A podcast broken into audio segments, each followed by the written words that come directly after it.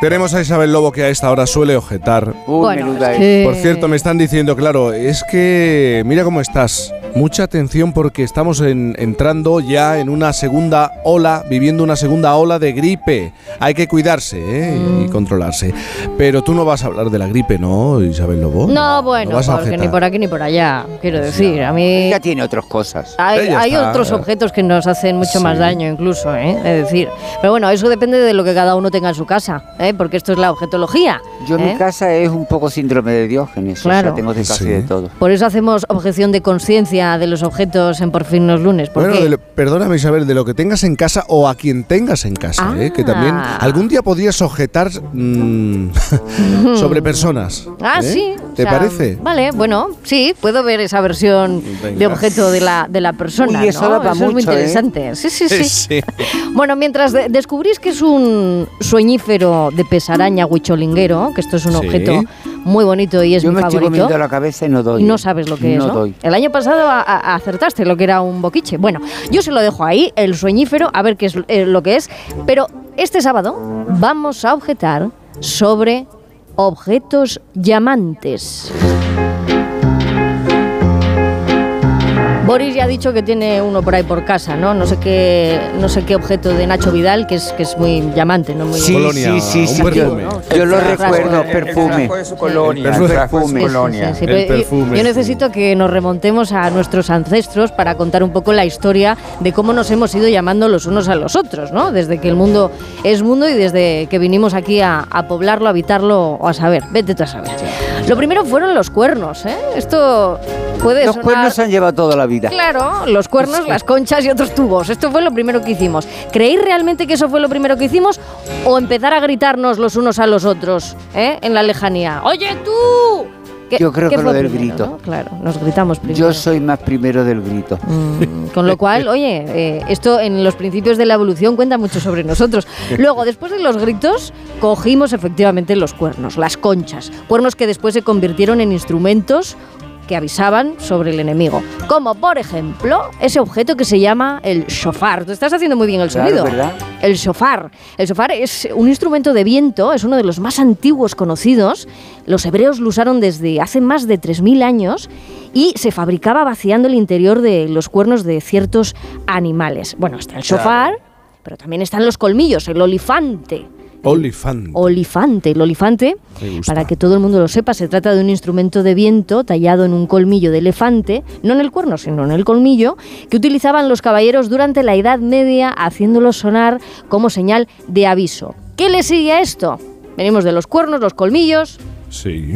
los sacabuches, las cornetas, el tambor. Mm. Este ya nos suena un poquito más, ¿no? Sí, sí, bueno. Bueno, eso se Me utilizaba hasta lo to- otro. todavía no más viva, ¿eh? pero bueno. todavía más en el continente americano y en, y en el continente africano para comunicar mensajes muy generales, ¿no?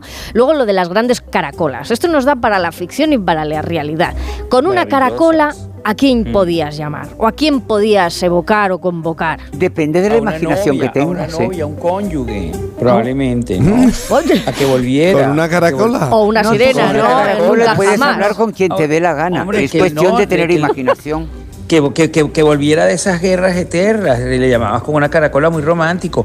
Nosotros tuvimos una vez Qué aquí en este mismo programa Sí, sí. a un señor gallego que era un músico increíble que sabía hacer eh, composiciones con este tipo de, de instrumentos Eh, súper sí, Con instrumentos muy antiguos. De instrumentos la Edad Media, por ejemplo. Era- era- sí, fue, fue una monada y lo, y lo fuimos a ver y todo en el teatro porque hizo un concierto y, fui- y fuimos como arrebolados. Yo me enamoré totalmente de esta persona. Fijaos que es muy fácil, increíble. es muy fácil señalar objetos, instrumentos, la reproducción de nuestro, de nuestro propio eh, aparato vocal en, en objetos para que suenen, para que llamen, para que nos, nos ayuden a comunicarnos, pero se nos ha olvidado uno que sabemos hacer, no todos con la misma profesionalidad, que es silbar.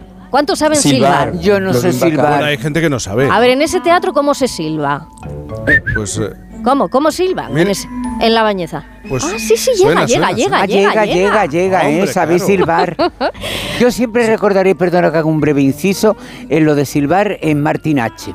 Que hay un momento que él hace una referencia a que sabía que extrañaba algo en Madrid, no sabía qué era, y es que en Buenos Aires se silba por la calle y aquí no. Ah, Oh, vaya. Como en La. Gomera, ¿no? El silbo canario, qué característico. Claro. Es un propio Claro, un claro. lenguaje Y el propio. Elorín Bacal, el Elorín Bacal con Humphrey Bogart. Mm. Simplemente pon los labios juntos y sopla. Eso es. Pues es Claro, más qué difícil ¿eh? que, que poner los dos labios juntos. A algunos no les sale Es verdad, por yo no sé. genética. O sea, no. fu, fu, No, yo no, no, fu, no, fu, fu. no tengo sensibilidad, qué pena. Ahí, Qué ahí está, Gemma Esteban, asistiendo. Hombre, mi, mi- mi- mi papá tenía un silbido que lo hacía cuando llegaba a casa y nosotros sabíamos que estaba en casa, me encantaba.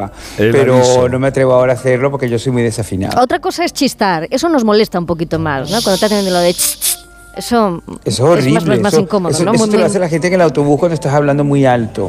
que me Bueno, también lo hacen las puertas del educación. autobús cuando cierran. Bueno, objetos silbantes, me, me valen, las puertas automáticas me valen.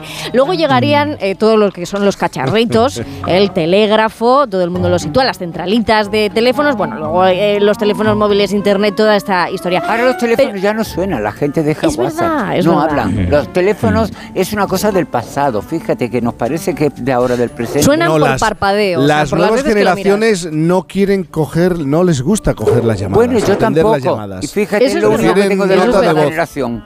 Eso es verdad. Pues fijaos, os voy a contar, has dicho lo de lo de escuchar y la voz. Os voy a contar la historia del telégrafo hidráulico. Este es un objeto, no todo el mundo conoce su historia, solamente los, los más curiosos, pero es la historia más antigua del colapso. Entendamos el colapso cuando se abusa de un medio de transmisión de mensajes. Como ¿Qué cuando recibes 240 mensajes de voz y no te da la vida para escuchar ninguno, ¿no? Y no sabes priorizar porque todos te parecen poco urgentes. Esta es la historia.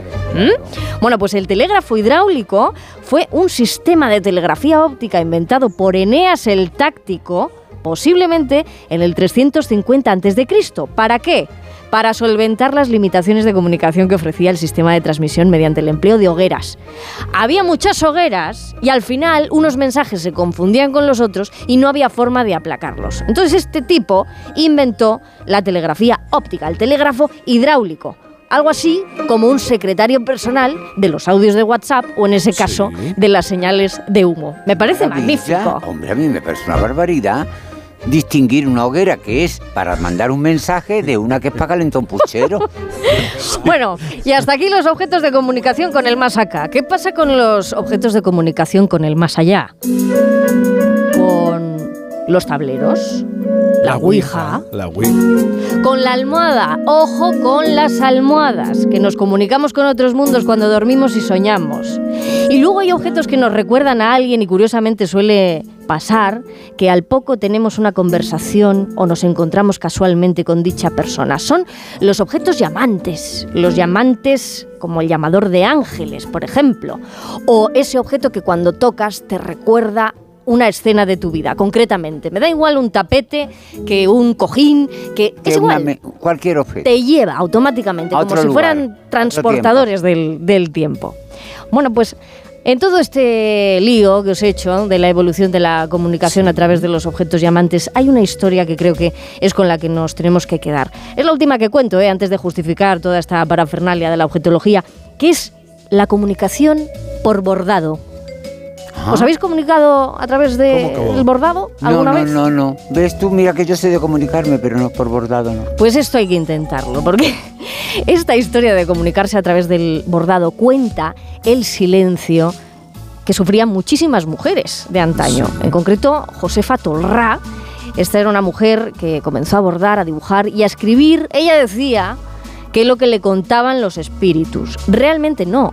Realmente lo que ella bordaba Era eran sus duelos, todas esas cosas que no se le permitían decir, que no le dejaban contar, con lo que creo que eh, a las puertas del Día de la Mujer Trabajadora esta historia de la comunicación oculta es fascinante. Pero ¿no? es absolutamente El fascinante, bordado. Incluso en otro día. De hecho, Estudiándose, tanto ahora, mira, claro, mensajes ocultos y estudiándose incluso la, eh, no sé cómo se dice, si, si la punzada o cómo se hilvanaba la, la propia aguja, la fuerza que contenía el tirar del hilo. Como un Exacto. código Morse. como Sí, un código Morse sí, en de retención, de tensión, de silencio y de, y de abstinencia. Me, me parecía eh, Fascinante, fascinante. fascinante, una historia fascinante. Y la noticia que justifique todo este todo este asunto, Isabel Lobo.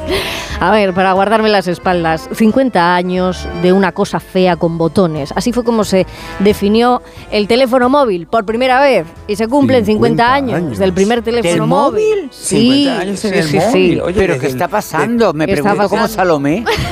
O, o sea que es, es- igual que Watergate, que Claro. se cumple también 50 años del, de, del De, de caso todo hace renuncia de- 50 años. Ese es el problema Sí, cuando pero- tenemos edad. Pero ¿cómo es, 50 eh? años, Una sí, sí, cosa sí. fea con botones, así es como lo define Martin Cooper, él tiene 94 años y fue el que realizó la primera llamada sin hilos. Esto lo ha contado en el Mobile World Increíble. Congress. Se le ha homenajeado precisamente por esto. Fue el primero que hizo esa llamada en el 73. ¿Y a quién llamó?